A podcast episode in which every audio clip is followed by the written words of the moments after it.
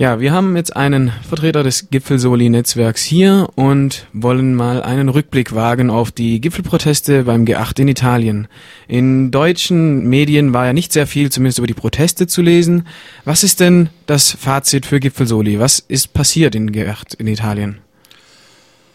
Naja, so wie jeder Gipfel hat auch der, äh, haben auch die G8-Proteste in Italien wieder was Neues hervorgebracht. Also die Proteste selber waren gar nicht sehr groß zum eigentlichen G8-Gipfel.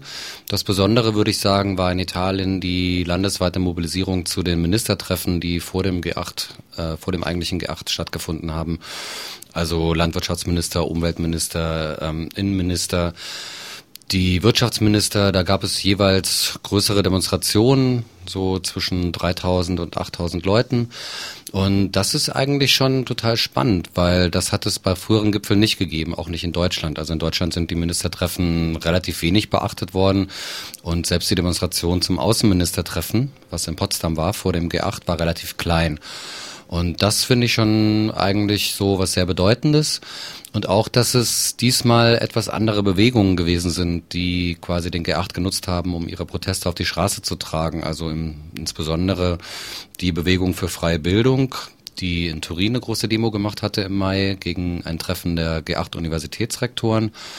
Oder auch eine große Demonstration anlässlich des Innenministertreffens Wer das nicht weiß, in Italien werden in letzter Zeit verschiedene sehr heftige Gesetze verabschiedet, unter anderem ein sogenanntes Sicherheitsdekret in Bezug auf Migration. Migration äh, ist eine Straftat geworden, ist anzeigepflichtig, also illegale Migration ist eine Straftat geworden, ist anzeigepflichtig und ähm, kann, also wer legalisierte Migrantinnen, Migranten versteckt, kann bis zum halben Jahr Knast riskieren.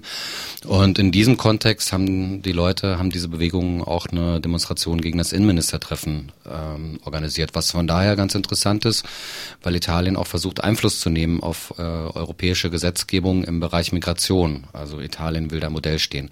Also das fand ich so im Nachklapp ziemlich spannend eine andere Sache, das ist eben die italienische Besonderheit gerade mit dem Erdbeben, dass der Gipfel verlegt wurde ins Erdbebengebiet. Berlusconi hat das ja auch begründet damit, dass sich die No Globals da nicht hintrauen würden.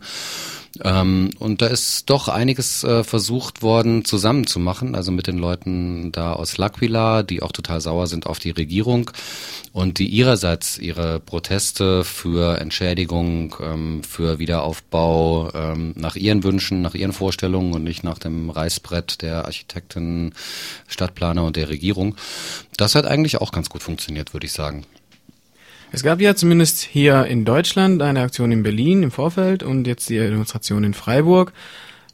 Würdest du vielleicht kurz was zu den Aktionen in Deutschland sagen, wie du die bewertest, so von der Mobilisierung und dem Ausgang der Demonstrationen und dann vielleicht im Anschluss, was es noch für Mobilisierungen oder was es für noch für Aktionen gab im Umfeld des G8-Gipfels? Na, es gab ja zum Beispiel die Demonstration vor dem G8-Gipfel in Berlin und nach dem G8-Gipfel in Freiburg. Die waren beide nicht besonders groß. Also in Berlin waren schätzungsweise 700 Leute, in Freiburg, so wie ich gelesen habe, zwischen auch 500 und 700. Ähm, das waren eigentlich die einzigen größeren Ereignisse, abgesehen von kleineren Veranstaltungen, Mobilisierungsveranstaltungen, Infoveranstaltungen. Ähm, das ist schon ein Zeichen dafür, dass die internationale Mobilisierung nicht wirklich in Gang gekommen ist. Also ich weiß auch von sonst nicht vielen äh, Solidaritätsaktionen. Also es gab in Bilbao noch eine äh, Demonstration am Wochenende, also auch am Samstag. Und es gab noch eine kleinere Geschichte am Grenzübergang in Como. Das waren vermutlich Leute, die von den Protesten nach Hause gefahren sind, die dort für eine Dreiviertelstunde lang die Grenze besetzt haben und eben für offene Grenzen ähm, demonstriert haben. Ansonsten ist wirklich relativ wenig passiert und das ist schon ein bisschen auffällig. Also selbst zum G8-Gipfel letztes Jahr in Japan gab es weltweit Aktionen, die vielleicht alle nicht groß waren ähm, aber doch schon für viel Aufmerksamkeit gesorgt haben. Das gab es dieses Jahr nicht. Und ich würde mal vermuten, das hat eine ganze Menge damit zu tun, dass es in Italien keinen gemeinsamen Träger einer Mobilisierung gegeben hat. Also verschiedene Spektren, verschiedene Gruppen haben so ein bisschen ihre Sachen gemacht, haben sich dann äh, manchmal ähm, noch ein bisschen zusammengerauft, also vor allen Dingen in L'Aquila. Aber es gab keine internationale Mobilisierung, die von Italien ausging.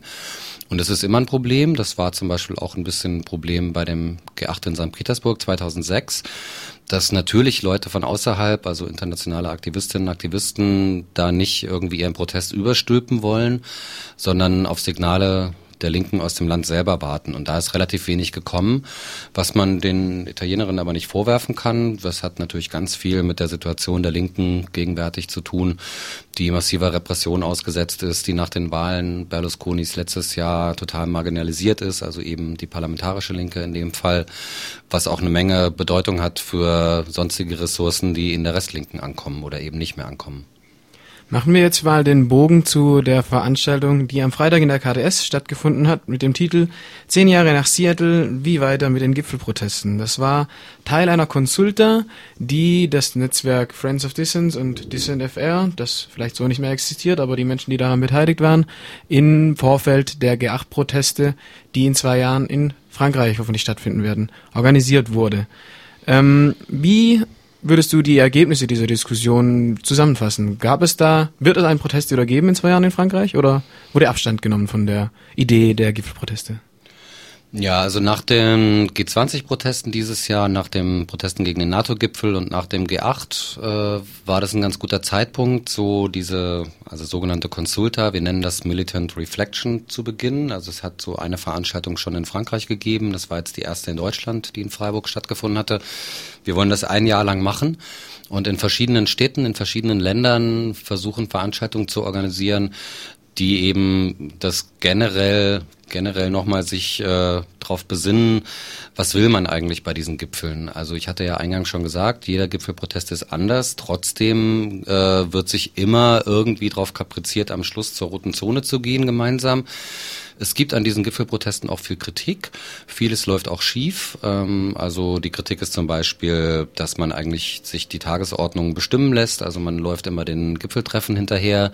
Es ist immer nur reaktiv. Die Repression ist oft sehr heftig. Die lokalen organisierenden Gruppen sind damit für Jahre beschäftigt. Und wenn man sich so ein bisschen die Geschichte anguckt, dann hat das auch oft zu Spaltungen geführt. Also Italien ist da ein ganz gutes Beispiel. Nach dem G8 in Genua hat sich die Linke sehr arg zerstritten. Unsere Idee war, diese Kritik mal ernst zu nehmen und wirklich äh, im großen Stil zu diskutieren und auch zu gucken, ob dieses äh, dem Gipfel hinterherlaufen eigentlich noch zeitgemäß ist. Und wenn es das nicht ist, dann vielleicht Visionen zu entwickeln, was man sonst organisieren kann. Großes Interesse haben Leute aus Frankreich an dieser Diskussion, weil eben 2011 in Frankreich der G8 stattfindet.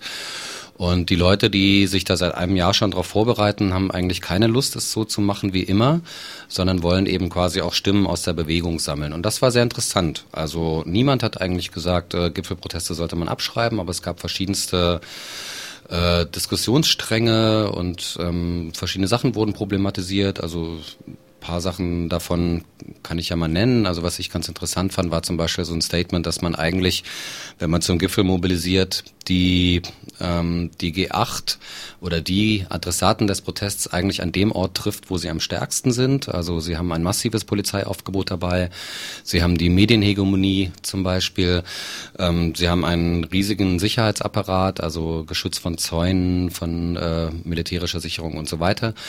Das war so eine Geschichte. Eine andere Geschichte war, was ich ganz interessant finde, sich da auch nochmal Gedanken drüber zu machen, wie das jetzt eben in Italien war, die Ministertreffen. Also warum mobilisiert man beispielsweise alle zu einem äh, zu einer Abschlussdemonstration zum eigentlichen Gipfel? Warum nicht diese Ministertreffen im Vorfeld sehr viel mehr ähm, zur Zielscheibe von Protest zu machen, was in Frankreich sehr viel Sinn macht. Also da läuft innenpolitisch auch eine ganze Menge. Da gibt's auch massive Umstrukturierungen und Repressionen gegen Linke beispielsweise. Das sind so Sachen, also die mir jetzt so spontan dazu einfallen.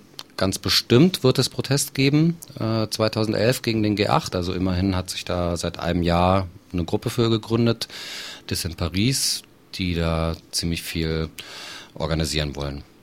Es gab ja jetzt einen Austausch zwischen französischen und deutschen Organisatoren von Gipfelprotesten oder, Analy oder Analytikern, Leute, die sich damit beschäftigen. Gab es denn bei der Aktion, also bei der Diskussionsrunde hier in Freiburg und bei der ersten Diskussionsrunde in Frankreich unterschiedliche Erkenntnisse, die man irgendwie herausgefunden hat, wo man sagen kann, okay, da wird es anders rezipiert als rezipiert als in Deutschland? Mm, das ist noch zu früh, würde ich sagen. Es hat zwei Veranstaltungen gegeben, äh, also eine in Frankreich, eine in Deutschland, die in sehr unterschiedlichen Spektren stattfanden. In Frankreich die Veranstaltung war ähm, in einem besetzten Haus, äh, also in so einer besetzten Klinik in Montreuil. Und die Leute dort ähm, würde ich mal jetzt so vom deutschen Blick äh, verorten in so einem sehr anarchistischen Spektrum. Und die Leute in Freiburg ähm, waren sehr gemischt. Also ihr kennt die Szene hier sehr viel besser. Ich kann das jetzt gar nicht so genau einschätzen. Ähm, aber äh, in Frankreich gab es sehr viel mehr Ablehnung gegenüber ähm, einer Mobilisierung von vielen Bewegungen zusammen. Also da gab es schon ein sehr starkes Bedürfnis, so eine Mobilisierung einen eigenen Stempel aufzudrücken und wenn das nicht gelingt, ähm, die Finger davon zu lassen oder bis hin äh, sogar dagegen zu arbeiten, äh, gegen so eine Mobilisierung zu einem Gipfel. Das war in Freiburg ganz anders. Also waren, äh, würde ich mal sagen, größtenteils noch inspiriert gewesen von der Mobilisierung gegen den NATO-Gipfel, ähm, was durchaus auch als Erfolg betrachtet wurde. Ich finde es eigentlich zukünftig spannend, wenn wir die Veranstaltung jetzt ein Jahr lang versuchen zu organisieren, Freundinnen und Freunde, Genossinnen und Genossen in anderen Ländern bitten, äh, das zu machen, dann freue ich mich drauf, zum Beispiel, wenn es Veranstaltungen gibt, auch in Städten, wo es mal Gipfelproteste gab. Also ganz besonders interessiert mich da natürlich Genua und Göteborg, aber auch Seattle, aber auch Prag, wie das heute gesehen wird, also wie das auch eine neue Generation sieht. Das darf man nicht vergessen, weil zum Beispiel ich bin, was so Gipfelproteste betrifft, sozialisiert von Genua G8 2001 und ganz viele Leute, die ich heute treffe auf Veranstaltungen, äh, größeren Versammlungen, äh, wie auch immer, ähm, sind sehr jung. Für viele sind solche Gipfelproteste auch das erste Ereignis und die können eben mit dieser Geschichte überhaupt nichts anfangen. Klar haben die mal irgendwie was von Seattle gehört und irgendwie was von Genua gehört, aber das war's dann auch. Und diese Geschichte quasi ähm, bewusst zu machen, diese Geschichte auch zu schreiben, diese Geschichte zu artikulieren, das ist so ein bisschen die Idee von dieser Militant Reflection, also diesen Veranstaltungen und natürlich äh, ganz unbedingt auch eben von jenen jüngeren Leuten, manche nennen die die Generation Heiligendamm, äh, auch mal Stimmen einzufangen, was die eigentlich von so Gipfelprotesten erwarten.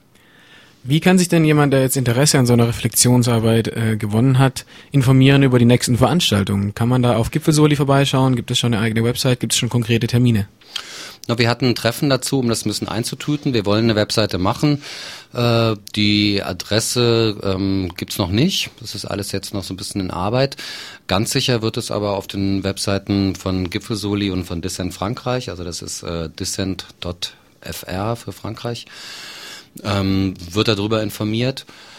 Und wir freuen uns natürlich auch, wenn Leute die Idee spannend finden und eigene Veranstaltungen organisieren oder vielleicht auch ihre eigenen Kontakte nach, was weiß ich wohin, ähm, äh, Australien, Mexiko, äh, was weiß ich für Länder, ähm, wo solche Gipfel und Gipfelproteste schon mal stattgefunden haben, organisieren und uns dabei unterstützen. Okay, dann sage ich mal vielen Dank für das Interview und viel Glück mit der weiteren Konsulta. Dankeschön.